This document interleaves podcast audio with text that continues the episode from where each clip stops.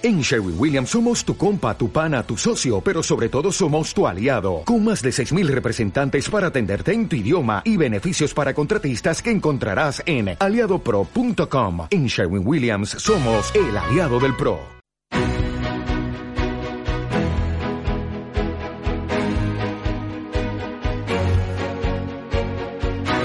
En Capital Intereconomía, Consultorio de Fondos.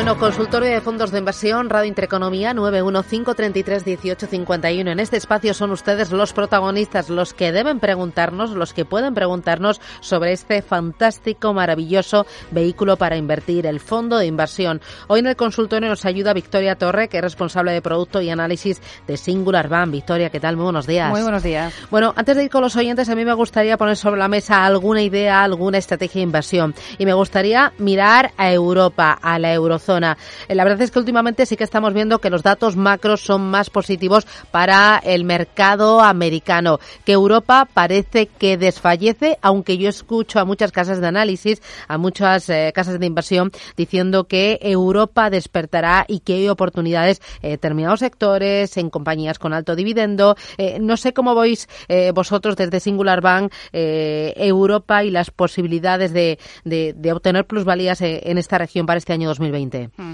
Eh, pues la verdad es que es la promesa nunca cumplida. Eh, la bella durmiente, como digo yo. hace unos años nos pasaba con Japón, ahora nos pasa con Europa. Eh, los gestores están muy positivos con Europa, pero tengamos en cuenta dos cosas. Primero, apostar contra el mercado americano, que es un mercado tan grande, es muy complicado. Es decir, siempre hay que tener Estados Unidos en las carteras, porque además es un mercado amplísimo, con muchísimos sectores y siempre va a haber oportunidades. Entonces, al final es un caballo ganador tener Estados Unidos en las carteras. Otra cosa es que si lo miramos por fundamentales, es verdad eh, que allí las bolsas han subido mucho más, aunque también en ciertos sectores sigue habiendo oportunidades. Eh, en general eh, hay bastante unanimidad entre muchas casas a la hora de apostar por Europa y bueno, se ponen muchos argumentos encima de la mesa. entre ellos, por ejemplo, se dice que a veces un mal se puede convertir en un bien y el hecho de que Alemania esté flaqueando puede animarle a que al final tome esas medidas que nunca ha querido tomar de consolidación fiscal y que esto pueda ser uno de los estímulos de la eurozona. Y luego también que es verdad que está más barato en, eh, en algunas eh, regiones eh, la bolsa europea. Por ejemplo, hablando de precios más atractivos en algunas regiones, aquí España, ¿qué opinión tenéis sobre renta variable española o fondos que invierten o que sobreponderan sobre todo España? El problema en relación a los fondos españoles es qué tipo de fondos son. si son fondos que están indexados, posiblemente nos llevemos una decepción, igual que el año pasado y el anterior, donde veíamos, oye, España está creciendo más, ¿qué le pasa? ¿Por qué se queda rezagada la bolsa? Bueno, pues porque al final el IBEX 35 tiene una composición eh, muy cerrada, con mucho peso en bancos, y al final esto le lastra y muchas veces no es un reflejo de lo que pasa en la economía eh, real. Eh, hay fondos que invierten en renta variable española, que lo hacen estupendamente, y tal vez lo que haríamos si queremos invertir en España es buscar alguno de esos fondos en los que se hace una selección muy cuidada de compañías, intentando desvincularte de lo que es el IBEX 35 puro y duro. Entonces, nosotros creemos que sí, que se puede tener España en las carteras. Creemos que sí, que hay compañías que lo pueden hacer fenomenal. No olvidemos también que muchas de nuestras compañías obtienen una parte muy importante de sus eh, resultados fuera y, por tanto, sí que eh, destinaríamos un porcentaje a España en las carteras. ¿Cómo elegir bien?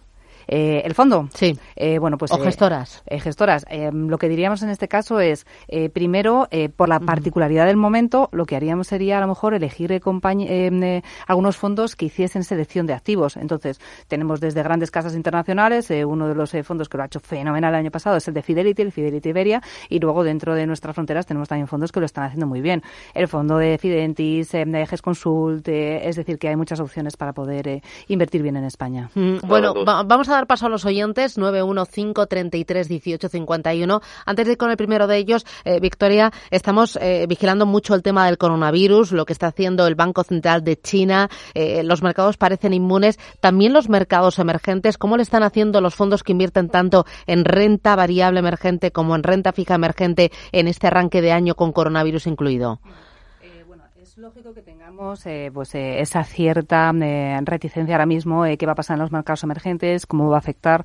el primer paralelismo lo tendríamos con lo que ocurrió en el año 2003 con el SARS y al final este tipo de, epidemias tiene un impacto importante, pero muchas veces está acotado. Y además es curioso porque si echamos en mano de qué es lo que pasó entonces, precisamente después salieron muchas oportunidades. Se dice que cuando ocurrió en, la, la crisis del SARS, ahí es donde nació eh, de verdad de forma importante pues eh, la venta eh, a través de internet. Hasta entonces no estaba desarrollado y como se interrumpieron muchas cadenas de suministros, empezó a comprar más por internet y mucha gente empezó a hacer ahí negocios. Y ahora pues está pasando un poco lo mismo. Es verdad que está afectando a determinadas compañías, es evidente, pero también otras están sacando partidos. El otro día había que algunas de las compañías que, por ejemplo, de videojuegos he visto yo, de sanitarias, diagnóstico, médico, están em, despuntando de forma importante. Eh, obviamente le va a afectar, le va a afectar sobre todo en el primer trimestre a China y eh, a los países eh, que están alrededor también pueden sufrir, pero esperamos que el impacto sea limitado y que después, pues poco a poco, en la región vuelva a esgrimir sus buenos fundamentales y creemos que es una región en la que sí que puede haber oportunidades y nosotros, de hecho, tenemos una parte de la cartera, especialmente en renta fija, la tenemos metida en emergentes. Y, por ejemplo, la parte de renta fija en emergentes, dime fondos que sean buenos. estamos hablando de renta fija corporativa, estamos hablando de divisa fuerte, estamos hablando de divisa local, duraciones medias. Mm. Eh, ¿Cómo seleccionar bien cuando miramos a emergentes? Mm. Bueno, nosotros en concreto, en el caso de, de la renta fija, lo que estamos haciendo es meterlo eh, a muy corto, o sea, corto plazo. Estamos buscando eh, cortos eh, plazos. En concreto, el fondo que tenemos es el de Mucinich, el Emerging Market Short Duration. y em, en estos momentos, por estas dudas, preferimos estar en plazos bastante, bastante cortos. y este es el fondo que tenemos seleccionado, que nos parece una, una buena alternativa. Lo, el fondo está en euros y, por tanto, preferimos que tenerlo en, en esa divisa. Mm, mira, me empiezan a escribir al WhatsApp, es el 609 224 716 y me dice uno de los oyentes, eh, ay, es que tengo un montón de, fondos de inversión, la verdad. Mm, eh, había uno de, de Schroeder que me habían dicho aquí que era el que quería, a ver si, el Schroeder Asian Opportunities. Eh, ay, a ver si encuentro el texto. bueno, me preguntaba el oyente por ese, Schroeder Asian Opportunities.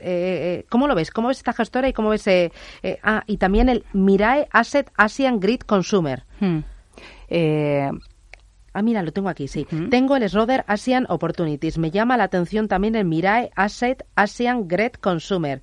¿Usted lo compraría o por el contrario seguiría con el Schroeder? Hmm, eh, a nosotros es un fondo que nos gusta mucho, el de Mirae también, también nos gusta mucho uno de T-Row, eh, el Asian Opportunities, eh, pero en concreto el Schroeder Asian Opportunities es un fondo que nos parece fabuloso. Tiene cinco estrellas de Morningstar, tienen Rating, Silver, también de la misma casa y sobre todo tiene un excelente comportamiento histórico. Está en el primer cuartil prácticamente en todos los eh, periodos de observación, siempre está eh, eh, dando retornos positivos con respecto al índice de referencia y además lo bueno de este fondo es que tiene buen comportamiento en mercados alcistas, pero también lo tiene en mercados bajistas. Por ejemplo, podemos ver como en el año 2015 el fondo cayó la mitad que de lo que hizo el, fondo lo hizo, le, o sea, cayó la mitad del índice.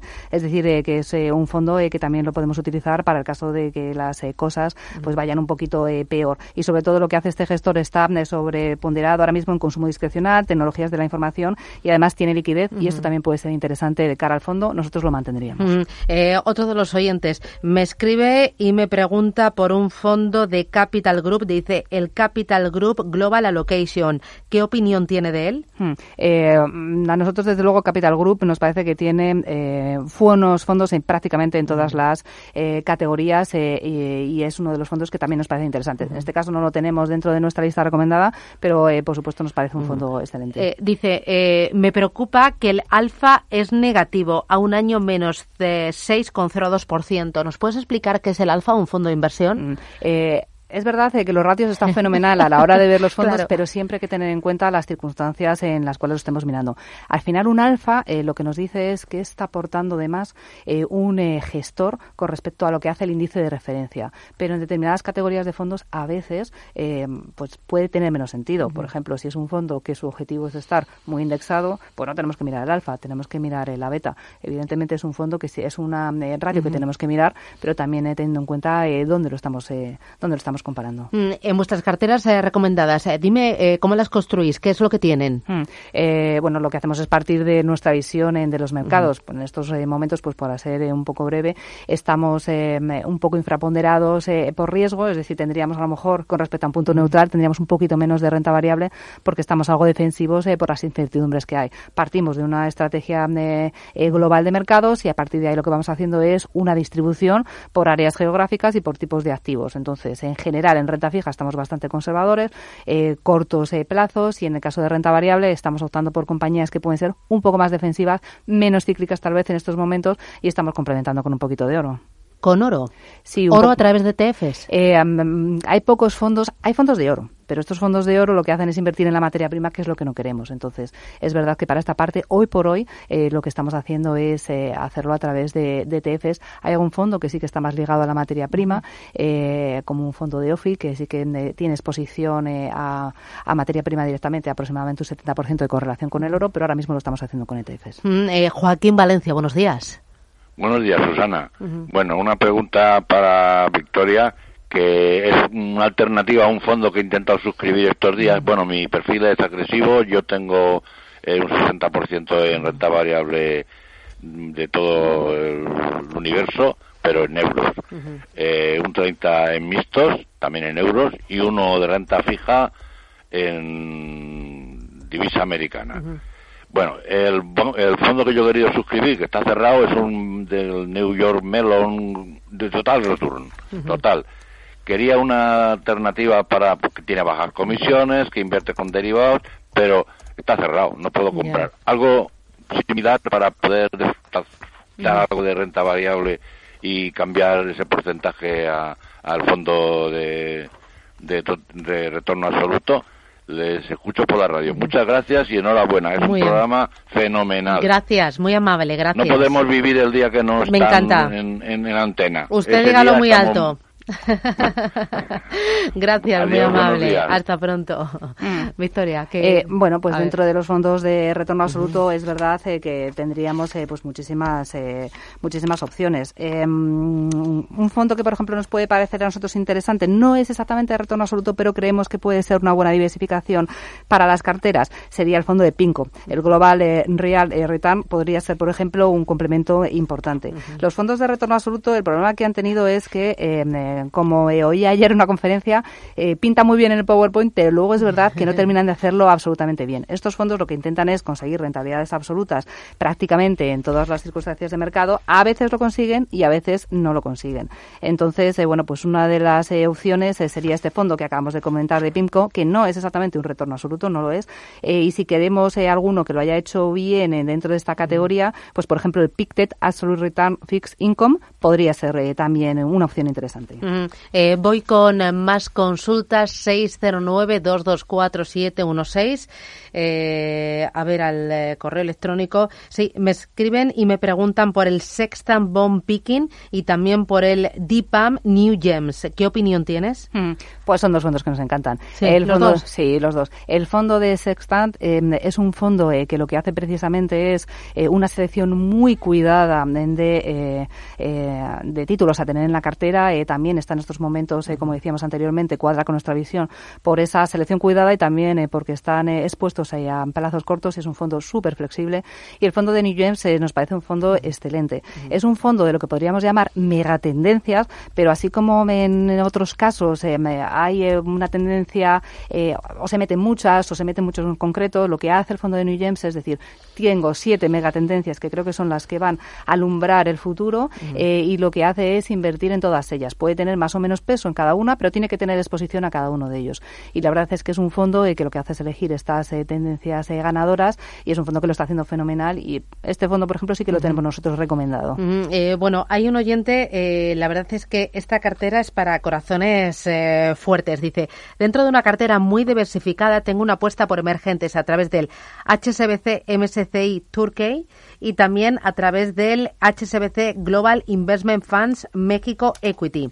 ¿Qué opinión tienes sobre ello, sobre Turquía y sobre México? Pues eh, teniendo en cuenta que efectivamente es una cartera eh, con bastante riesgo, eh, hay un cierto positivismo, por ejemplo, con la situación de Turquía. lo pasó muy mal con el tema de la, devaluación de la divisa, pero estaba empezando a poner las bases para poder salir adelante y es uno de los mercados que en estos momentos son apuestas tácticas de algunos de los analistas. México, pues va a depender también un poco de cómo vaya la evolución en Estados Unidos, pero sí que efectivamente para una pequeña porcentaje de la cartera, Turquía nos parece una buena apuesta táctica. Mm, pero eh, esto es para o sea, alto riesgo. Por supuesto, hemos dicho táctico es siempre como un complemento, un satélite de lo que sería una eh, cartera principal. Desde luego no recomendaríamos tener el 100% en este tipo de mercados. ¿Qué opinión tienes sobre los fondos alternativos? Ahora que se llaman tanto, que todas las casas están lanzando fondos de gestión alternativa. Yo sé que hay mucho tipo. Eh, hay, no sé si lo más importante es tener en cuenta la liquidez, no sé si lo más importante es tener en cuenta que el activo que compre nosotros lo entendamos eh, y que sea totalmente transparente. O sea, eh, ¿Cómo lo veis? Hmm. Bueno, hay muchos mitos. El primero, gestión ah. alternativa parece que se está relacionando con cosas que no se van a entender o bien que tienen mucho riesgo y nada más lejos de la verdad. Hmm. Hay unos fondos que son complicados de entender, incluso cuando nos explican a nosotros, eh, le decimos, oye, explícamelo otra vez porque no lo he terminado de entender. Eh, eh, pero hay algunos que son muy sencillitos y después dentro de lo que son las volatilidades los hay que invierten con mucho riesgo y otros que lo hacen con muy poquito riesgo. Nosotros los vemos interesantes para descorrelacionar con las carteras, pero nos pasa un poco lo mismo que con los fondos de retorno absoluto. A veces no terminan de hacerlo siempre bien o tienen muchos vaivenes. por ejemplo, algunos fondos que pueden ser interesantes. A nosotros nos gusta mucho un fondo de, de BlackRock, el BSF Event Driven, que lo que hace es intentar eh, invertir en compañías eh, que eh, pueden estar en determinadas situaciones especiales, intentando sacar partido de ellas. Entonces, este nos parece un fondo estupendo porque además es un fondo que se va a descorrelacionar de las carteras, porque si va a haber una operación corporativa, da un poco igual cómo vaya la economía, se va a beneficiar por otro tipo de motivos. Otros fondos que se suelen utilizar mucho en esta categoría son los long short, entonces también pueden ser interesantes porque lo que hacen es estar neutrales a mercado. Ahí dependemos de que se acierte efectivamente en las apuestas, pero pueden ser muy buenos para descorrelacionar las carteras. Voy con una última llamada. Antonio Zaragoza, buenos días. Sí, hola, buenos días. Dígame. Eh, mira, eh, a ver si me podían aconsejar un poquito. Eh, tengo el Small Cap mm, España y el Small Cap Europa del Santander. Entonces llevan un tiempo que no me, no me convence mucho cómo van y a ver si me podía aconsejar algún otro de esta misma gestora, si es que si es que hay alguno más interesante. Muy bien, pues gracias. De renta variable. Muy bien. ¿Qué, dices, Victoria? Bueno, a nosotros nos gusta mucho el fondo de, del Small Caps de Santander. Hmm. Eh, creemos eh, que la gestora Lola Solana tiene una eh, trayectoria fantástica. Es un fondo que tiene cinco estrellas. Hmm. es verdad que el año pasado fue un poquito más flojo, 3%, pero en general es que está siendo un año bastante complicado para todos aquellos gestores que hacen apuestas muy hmm. concretas por compañías. Mm, es necesario dejarle un poquito de tiempo, pero creemos que la trayectoria de Lola es estupendo y es un fondo que nos parece muy bueno. Muy bien, pues Victoria Victoria Torres Singular Bank, gracias por acercarte a los estudios, enseñarnos un poquito más de la industria, de los productos y sobre todo ayudar a los oyentes. Gracias y hasta la próxima. Un abrazo. Un abrazo.